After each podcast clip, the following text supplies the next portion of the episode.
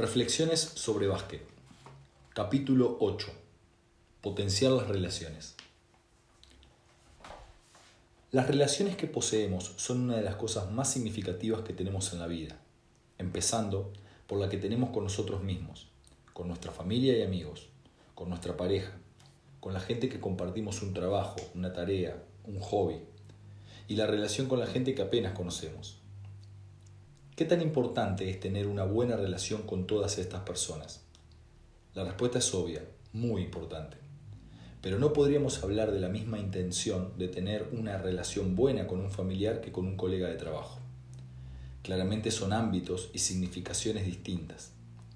La familia, amigos y pareja son las personas más importantes para uno. Le dedicamos tiempo y energía a estas relaciones porque compartimos cuestiones centrales con ellos.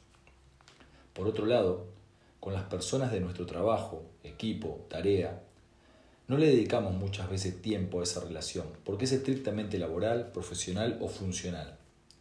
Mientras sepamos nuestros nombres, no nos molestemos y cada uno cumpla con su tarea, es aceptable. Esa parece ser la concepción de mucha gente sobre las relaciones dentro del equipo o del cuerpo técnico. Es una realidad en el deporte que pasamos muchas horas con estas personas. Incluso muchas veces más que con las del grupo primordial, la familia, la pareja, los amigos.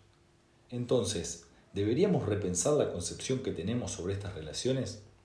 ¿Por qué razón deberíamos hacerlo?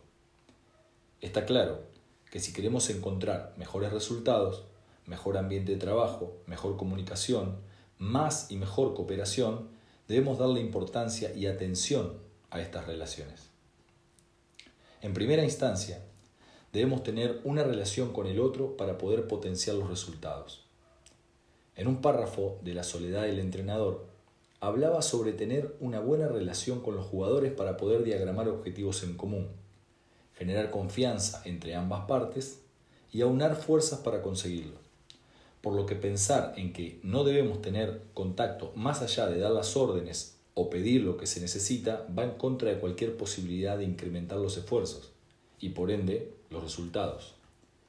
Si no tenemos trato o no generamos una confianza, un diálogo, un intercambio, es decir, una relación, las posibilidades entre estas personas se cierran, por lo que perseguir una meta será extremadamente difícil. Debemos invertir tiempo en estas relaciones de manera de generar un gran número de cosas positivas que nos permitirán luego potenciar nuestros esfuerzos. Hay que abrir las posibilidades mediante, mediante nuestras relaciones. Si hemos logrado hacer esto, al estar inmersos en dichas relaciones, nosotros, como entrenadores, debemos velar por ser generadores de emociones positivas en los jugadores. Desde hace ya mucho tiempo llevo siempre esta frase conmigo que nunca supe quién era el autor. Si alguien que está leyendo este libro lo sabe, por favor me encantaría saber quién la pronunció. Y dice, lo más contagioso en este mundo son las emociones. Cuánta verdad. Y es algo que debemos tener presente todos los días que estemos enfrente del grupo. Por eso insisto que los entrenadores debemos ser generadores de cuestiones positivas, inspiradoras y superadoras. Somos los primeros que vamos a contagiar al resto. Obviamente, algunos días va a ser más fácil hacer esto que otros, pero lo bueno de esto es que también el contagio funciona al revés. Si el día no acompaña, busquen en otros emociones positivas y contágiense de ellas.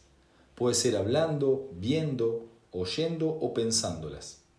Cárguense de cosas positivas para poder contagiar a otros. Por eso es importante que si creemos en ello y queremos ser capaces de transmitirlo, debemos poder ver lo positivo en todo momento, en cada experiencia, en la derrota y en la victoria. Así estaremos siempre listos para generar emociones que se contagien. Si el ambiente es positivo y las emociones que buscamos están en el aire, es mucho más sencillo ponerse de acuerdo, trabajar en conjunto, juntar fuerzas y sacar lo mejor de cada uno. Solo hay que pensar en esto para encontrarle la coherencia. Si somos 10 personas trabajando en conjunto y 8 de ellas están motivadas y con sensaciones positivas, de buen humor y esforzándose, ¿qué creen que va a pasar con las dos que no lo están? Por supuesto hay excepciones, pero también ese ambiente del cual podría ser que dos personas no se contagien de lo que emana el resto, podría atraer a otros miembros nuevos que se sumen a él, haciéndolo más fuerte. En este marco de relaciones fuertes y emociones positivas, las capacidades se pueden potenciar, ya que no solo contamos con lo que nosotros proveemos, sino también nos alimentamos de lo que los demás nos comparten, aprendemos el uno del otro y trabajamos en conjunto para cumplir los objetivos. Esta estructura permite superarnos. ¿Cómo todo esto permite que nos potenciemos? Para llegar a este razonamiento hay que pensar en qué cuestiones harían que alguien no logre una mejora en su rendimiento, en su aprendizaje o en sus relaciones. Existen tres cuestiones, creo yo, centrales que atentan contra ello, las cuales son el miedo, los errores o fracasos y la falta de motivación o iniciativa.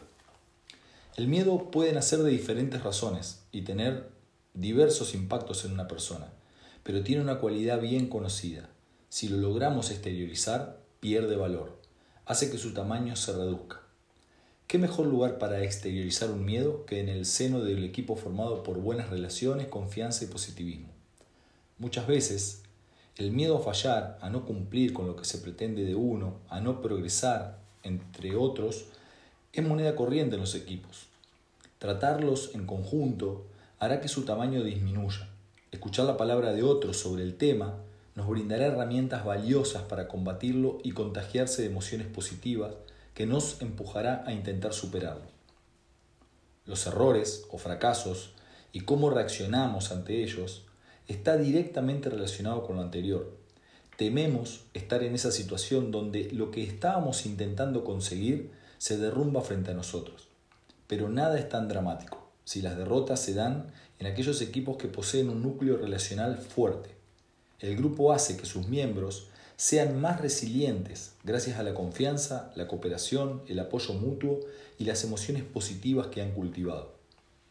Serán capaces de tomar las cuestiones positivas de la experiencia y utilizarlas para generar aprendizajes. Por ende, se potenciarán gracias a ello.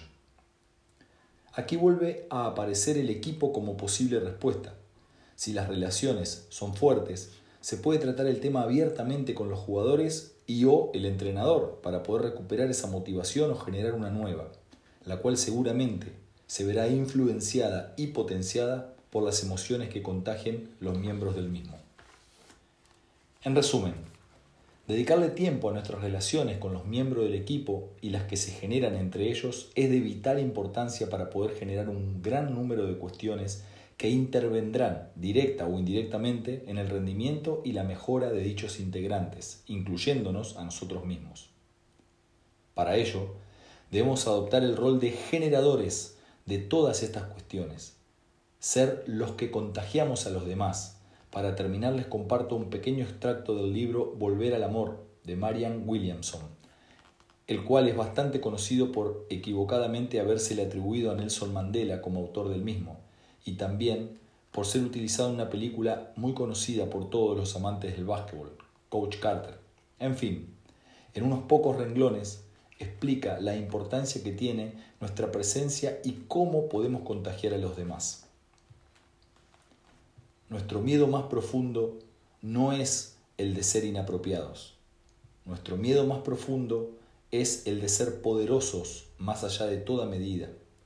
Es nuestra luz, no nuestra oscuridad, lo que nos asusta. Nos preguntamos, ¿quién soy yo para ser brillante, precioso, talentoso y fabuloso? Más bien la pregunta es, ¿quién eres tú para no serlo? Eres hijo del universo. No hay nada iluminador en encogerte para que otras personas cerca de ti no se sientan inseguras. Nacemos para poner de manifiesto la gloria del universo que está dentro de nosotros, como lo hacen los niños. Has nacido para manifestar la gloria divina que existe en nuestro interior.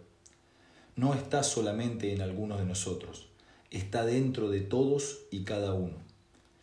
Y mientras dejamos lucir nuestra propia luz, inconscientemente damos permiso a otras personas para hacer lo mismo.